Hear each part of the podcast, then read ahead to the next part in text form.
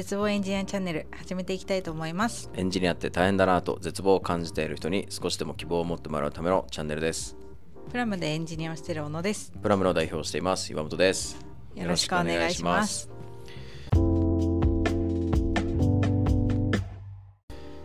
はい。今日はなんとなんと この日が来てしまいました。えー、小野さん最終回かっこ一時離脱。ということで、えー、なんと今日で小野さんが、まあ、明日から、えー、産休に入られるということで、えー、寂しいですね。そうですね。はい。このポッドキャストのメインパーソナリティも一時、えー、今日で一旦最後というか、はい。一時離脱というかすいません。なりますということで、えー今日とこの次の放送で2本立てで小野の会にしようかなと、緊張する、はい、思ってます。よろしくお願いします。お願いします。えっ、とまずまずお聞きしますがえっ、とまずプラムに入ってからうん。あのプログラミングスクールを経てうんうん。エンジニアになろうと、えー28歳？そうですね。とえ？29? 29になってすぐぐらい。なってすぐ。うん。プラムに入っていただきましたがそこからどんな約2年間2年ちょっと2年うん。4ヶ月くらい、なんかどんな2年4ヶ月だったかをうん。ざっくりこうなんか業務どんなことやってきたのかとか、うんうん。そんなようなことをまずお聞きできればと思ってます。はい。わかりましたそうですね。なんかもういろいろありすぎて 最初の頃の記憶があれなんですけど、うん。まあ、まず入社してすぐ、うん。えっとララベルの案件にうん、入らせていただいて入りましたね。入りましたね、はい。もう初日からなんか入入社してあ違う出社してなんか30分後ぐらいには環境構築やってて。でもう実際にタスクがもう用意されていて、うん。で実装に入ってた気がしますね。うんうんうん、まずそれが1日目でうん、めちゃくちゃ衝撃でした、うん、衝撃でしょうね。うん。今考えるとやばいよね。今はオリエンテーションとかありますけどね。そうだね。なかったですね当時は。オリエンテーション。当時は人事なんでもちろんいないですし、うんまだ会社できて、まあ、社員を雇って、まあ、当時で言うと何人目だったんだろう ?8 人目とかうん。だったのかな、まあ、なので、あの、まあ、よく分かってないですからね、こっちも。そうですね、はい。すいませんでした。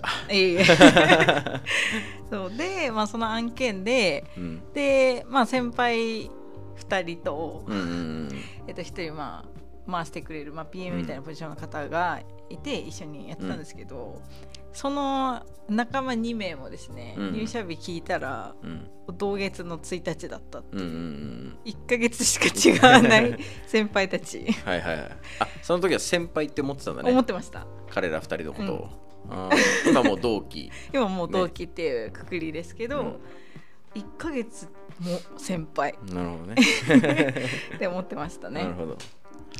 でまあ2人にうん。なんかこう環境構築とか、うん。まあ、そういうどういうサービスかみたいなのをこう聞きながら、うん。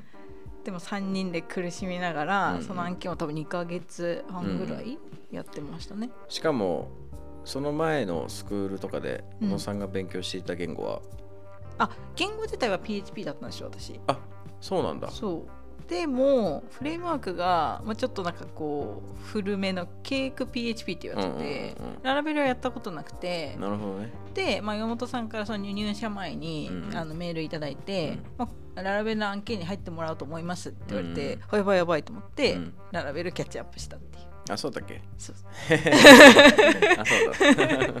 これはやっといてよってことだなと思って、うん。そのつもりでするう。そうそうそうそう。なんですよ。う2ヶ月か。そうなんですよ。で、うん。ララベルとの関わりは私それで終わってるんですよね。あそれ以降ね。それ以降終わってて。確かに。でその後はあのえなんだろう。グルメサイトって言えばいいんですか、グルメサイトだね。ううん。んグルメサイトが、まあ、ほとんどもう終わってるんですけど、うんまあ、バグとかもちょいちょいあったりしてて、それを一人で回収するっていうのをあ1ヶ月半ぐらいやってたね。あ一人だったっけ？一人でした。そっか。でその時に初めて Rails うん。触れて、うん。でしかもあの SPA だったので、うんうん。それ自体も初めてで。うーん。 Vue？フロント Vue、がね Vue うん。 Vue Nuxt と。あそうですそうです。でバックエンドが Rails。うんうんうんで Rails の経験はなし、なしで。だ ねまあ、結構それもうん。大変でしたね。1ヶ月半やってたけどさ、うん。普通はさそのなんその言語 Ruby もやったことなきゃ Rails もやったことなくてさうん。1ヶ月半それに入れられてもさ、うん。何もできんくない、確かに。えでも、うんあのまあ、フロントのバグとかも結構あったりしてて、うん。まあ、全部が Rails ってわけじゃなかったんですけど、うん。まあ、なんかその時は1人しかいないんで、なんかタスクこなしたそのチケットこなした数イコール自分の実績じゃないですかつまり、はいはいはいだからもう超必死でした。えー、あそれは大変だったね まあいい経験ですね、うん今それやれって言ったら結構きついかもしれない。そうだね逆にね、うん逆に。あの時だから逆にできました。ね そう。でまあその後は、うん。まあ、あの施工管理系のアプリの,、あの開発に、うん。まあ、携わらせていただいて、うんうんまあ、うちからは2名とか3名うんうんうん。他の会社にさんに入るみたいな形でやらせてもらってて、まあ、それも Rails。うん。あれはもうむしろ Rails だけだったんですけど、まあ本当に一緒に働く方々が、もうつよつよエンジニアのつよつよ PM の方、うんってもう本当に自分の力のなさうん。をもうめちゃくちゃ実感して、うんうん。もう少しでも何かできることはないかみたいな くらいの勢いでした。はいはい。まあそれが一番小野さんがこの会社で長くやってた案件であってる？そうですね。1年以上やってたので、なのね。うん、まあ本当大変だったねあの案件もね。そうですね、まあでもレベルが高いよね。いや本当に。ななんせ。うん。あの俺もちょっとその案件実は最初初期入ってたけどもう仕様が複雑すぎて なんか全然い意味わかんないみたいな状態が続いてるしなんかその仕様をこう気軽に聞ける環境もあんまね なくてね。そうなんですよね。大丈夫かなってまあ思ってたんだけど。そうなんですよ。なんかあのまあ結構本当にシステム自体がこう基幹システムだったんですよね。うんうんうん。なんか外部サービスと外部サービスの間を取り持つうんうんアプリケーションだったんですけど、うん。それの概念が本当に分かんなかったんですよ、まあ最初、まあまあ意味わかんないよね。うん、何？接続するって。えそう。でこっちから API を提供するえなんで？みたいな 感じ。確かに。わかる。その気持ちめっちゃわかる。そうなんですよ。だからもう本当に最初にこういう風なサービスですよって説明してもらって引き継いでもらって、うん。理解度も本当に2%ぐらいだったんですよ、うんうんうんでも分かんない。でも何が分かんないか分かんないからうん。聞けないみたいな、いうん。2パーだとねやそうなんですよ。だからその説明あと10回ぐらい聞聞いてもいいですかぐらいのレベル感でした、まあまあそりゃそうだよね。うん。そりゃそうだ。うん。なんかちょっと話飛ぶけど、うん。最近あの営業うちの営業チームのあの若手の新人の子たちにうん。IT 勉強会っていうのをやってんのよ、うん。まあ、それを YouTube 撮って流したりとかしてるんだけどあのいろいろこうプログラミングとはとかやってて API とはっていうのをやったのね、うん。そしたら説明難しすぎて確かに。あのお蔵入りになった。いやーそうですね、うん。API 難しいですよね。なんかねあの概念がねうん。なんつうんだろうね。なんか外部システムとの連携としか言いようがないうんんだよ、だからその前の前提知識もちょっと必要じゃないですか、うんうんうんだから何を知ってれば API を理解できるのかってめちゃくちゃ難しい。そうね。なんかこうえっ、と役割をちゃんとシステムごとに持たせて即結合にするのが大事なんだよ みたいなうんうん。概念とかうん。もう分かってないとこのシステムでこの API 持ってってとかうん。意味わかんないもんね。いや意味わかんないだから最初の小野さんのあのこの接続をするんだよえなんで？はすごいわかる。初期の頃俺もそんな話すごいあった。そうなんですよね。まあまず厳しさファーストステップって感じでしたそれは、なるほど。うん、まあ同じ案件で今度私が一人になってうんうん。ほぼ、ほぼほぼ。あそのね難しい案件で最初3人入ったけど、うんうんまあ、あのだんだん抜けていって。抜けていって、うん。まあ、そのサービス自体に関わるあのうちから関わる弊社から関わる人間が私だけになって、うんうん。でほぼ開発者も 私だけだったんですよね。だからあの Slack でのエラー通知の原因って全部私なんですよ。なるほど。やば、やばいですよね。だから土日にエラー通知来てうわって。うん、まあなるね。いやなるわそれは、っていう感じのことが多分10ヶ月ぐらい続いてたんですかね。う、ん、ちょっとなんか改めて聞くと、うん。ちょっとうってなる。山田さん大変な1年間過ごしましたねとかは本当ずっと思ってるけど、うん、改めてそれ聞くとやばいね。やばいです、ね、やばいわ。そうなんですよ、まあ、たまにその外部サービスの API うん。側で、あのなんだろうサーバーエラーとかになったりするんですけど、向こうのせいがね。そう向こうのせい、でも向こうのせいだけどこっちでデータ取り込まないといけないからあのデータパッチが必要ですよとか、はいはいはいはい。そういうのも必ず発生してて。確かに、なんか土日休んでたかなって感うん、じ。なるほどね。休んでたとしても気休まんないよね。そうそうまあ。まあ、土日関わらず結構週明けこれ確認お願いみたいなの来てたんで、あはいみたいな。う んじゃあずっとそれを1年うん。うんくらいから本当にそうですね。1 1年以上やってましたね。1年と4ヶ月ぐらい、あそんなやつだっけ、うん。そうかそうか。まあ途中であのうちの他のメンバーも入りうん抜けみたいな、うん。あ抜けてないか。うん、なんか入れ替えみたいな感じでしたね、って感じだったね、うん1年4ヶ月のあとそれがお切り替わったのが今年の？今年の3月。あそうだ、うん。3月くらいだね、になんか相談もらったよね。もうちょっと社内の業務いろいろ関わりたいんだけど、うんそうですね。ちょっと今の案件だとさすがに 余裕がないの無理ででしたね。何かいい手はないですかねと、うん、まあ確かにもうね長くやってるしそろそろこう個人の成長を考えても違う案件うん、でもいいかもねみたいな話になってそっから今の案件か。そうですね。だね、うん。今の案件もなんだかんだ7ヶ月くらいうんうん。いるのか。そうですね。でまあ今はねあの一番プラムの中で古くからやってるうん。自宅の01の案件を、まあ、頑張ってやってもらったと、すごいね。すごいですね。なんかさ壮絶じゃんそれ。ど,、うん。どの瞬間が一番きつかった？やっぱうーん。最初と 最初とその今の1個前の案件。うんの時。うん。熊谷の案件のその1年4ヶ月続いた案件の始まりの方、いやじゃなくて最初私ともう一人あの仕様をめちゃくちゃ把握してた方がいたんですよね。あはいはいはいはい、で実装もできますと、うん、その方が抜けた時。ああで責任が100%私になった時。なるほどね。はいはいはいはい。しんどかった？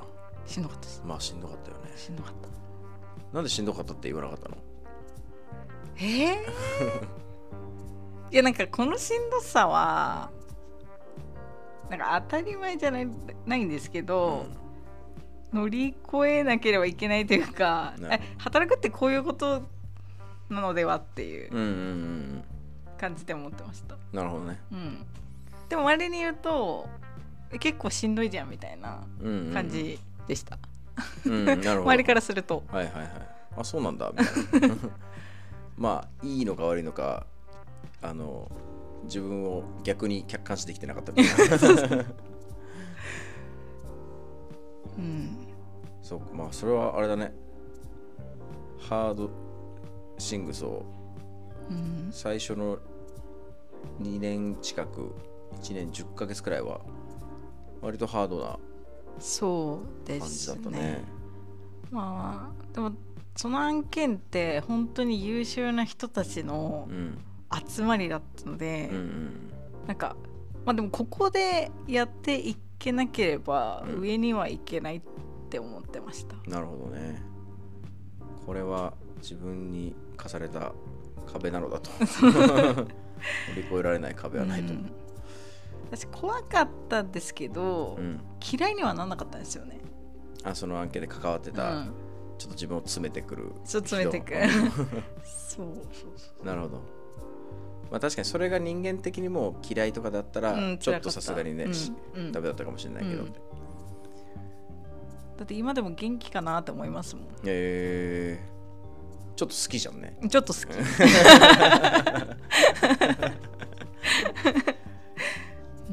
逆にそこからさあのえっ、と今も続けているうん。うちの中でやってる案件はもう本当うちのエンジニアがもうすめちゃめちゃたくさんの数いるし、うん。お客さんからもすごい信頼してもらってる案件で結構うちの,、あの開発的にはかなりこう自由にできるうん。案件じゃない？あの刺激足んなくなったりしなかった？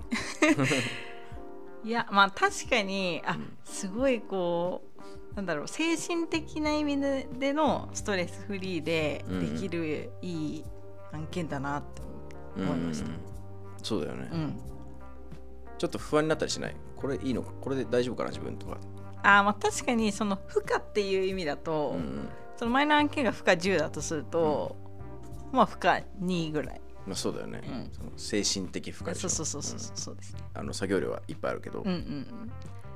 そうってなると、まあ、確かにその成長うん。が、まあ、めっちゃこうガッて上がってたのが、うんうん。こう緩い感じの坂に、まあ、なったんじゃないかなとは思いますけうんどね。うん。あそこはやっぱり辛さイコール成長っていう。うん、やっぱそういう感じだったんだ。なんか感覚的にも、うん、そうですね。やっぱ小野さん笑顔増えたもんね。確かにあの時めっちゃ暗い人間でしたね。うん暗い。そうね。なんか分かんなかった。なんかダークオーラ出してた気がしますもん。うんなうん、ダークオーラなのか分かんないけどやっぱちょっと俺嫌われてんじゃないかなと思ってた。それなんか最近3回ぐらい言われて いや全然そんなことなくて、うん。もう本当にランチの時間もずっと、なんだろう気にしてたぐらい。うんうんうん。余裕がなかったんだよね。言えなかったですね。あそうだよね。うん。なんか周りは結構さヘラヘラしてるやついっぱいいるじゃん。うちの会社って、うんうん。で俺が一番ヘラヘラしてるじゃない？うん。でいやまあだからダークオーラというかもうどう見ても真面目だし小野さんって。でさ入社当初からあ多分俺みたいなこういう本当はそんなことないのに、うん。もう出会った瞬間からあのチャラいって言われる 人生をずっと歩んできたわけほん。と32年間、うん。っていうタイプはやっぱあんま好きじゃないんだろうなって いうこう自分の中で勝手にこうレッテル貼ったのもあるんだけどうん。でまあ忙しそうですし、うん。ああと思って。でもなんかブレイクスルー的なのがあれいつだったっけね？あの須藤さんと3人でランチ行ったの。いつだっでも1月とかじゃないですか今年の。それから年末とか。去年の。年年末とかか、うん。あそんな感じだった気がする、うんかもうちょっと前かって感じであ小野さんこの喋る人なんだと思って ランチ行って。うん。初めて外でご飯食べるねってなってでその後なんかあのちょっと社内業務に関わりたいんですけどと思ってるんですけどって相談してもらってでえっとじゃあちょっと案件調整しながらやってみようかっつってアカデミーのメンター入ってもらったりとか、というタイミングであの恐る恐る投げてみたのよ。ラジオやんないって。うん。ポッドキャストやろうよって。うん。そしたら「やりたいです」って Slack が返ってきて、うん。本当かなと思って。めっちゃ疑われてる。言わ言わしちゃってんじゃないかなみたいうな、ん。でやってみたらあ本当にあのこういうの好きな人なんだなって。ようやく最近小野さんが分かってきたなって。そうあの時になんか自分にメンションついてなくて山本さんがつぶやいた形になってて最初気づかなくて。あそうなの俺。そう。えーあのポッドキャストやろうよみたやいな。ろうよみたいな。小野さんメンションついてなかった。じゃあ普通に固有名詞で小野さんって書いてたの俺は小野さんって書いてて、へでそれ見つけてあれ私だと思って、ーうんうやりたいみたいな感じでした。確かにちょっと後にあそう、返信してきたね。うん、気づかなかったですあれ。なんでメンションつけなかったんだろう。なんでだって。なんか威圧するの嫌だなと思ったからめっちゃ遠慮されてるじゃないですか。全然こう業務指示じゃないよみたいな。もし興味あればねくらいの感覚で。投げたんじゃないかな。うんうん多分ね。えでもあれすごい嬉しかったですよ。なんか。うん。あ私できるかなとも思いましたけど、うん私でいいいいの？みたいな。いやそれはねあのーそのなんだランチ行ってでアカデミーメンターとかやってもらってあの思ったんだけどうちの今のあのエンジニアのリーダーやってもらってる人たちってコミュニケーション力お化けなのみんな その自分も大概だと思ってるけどそのなんか俺より喋り好きな人は初めて見ましたって感じ。全員に思う。そんな喋ります？喋るか。みんな会話奪ってくる。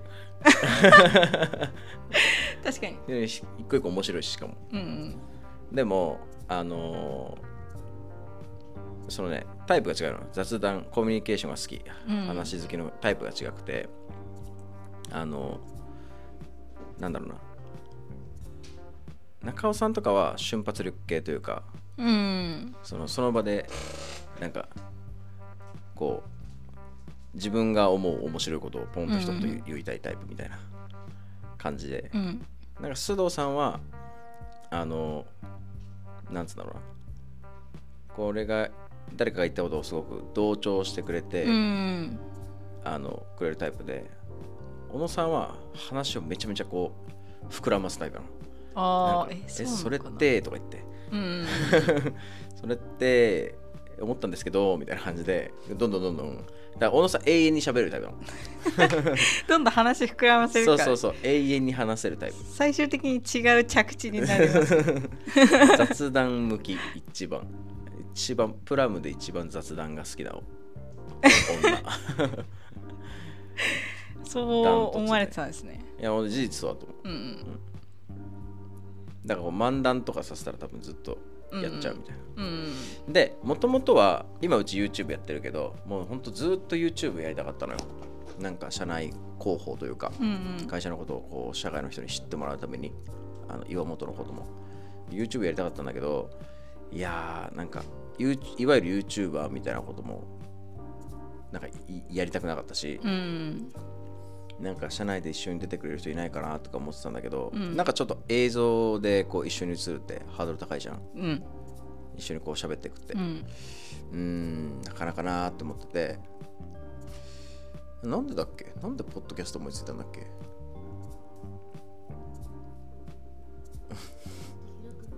ああそうだよね。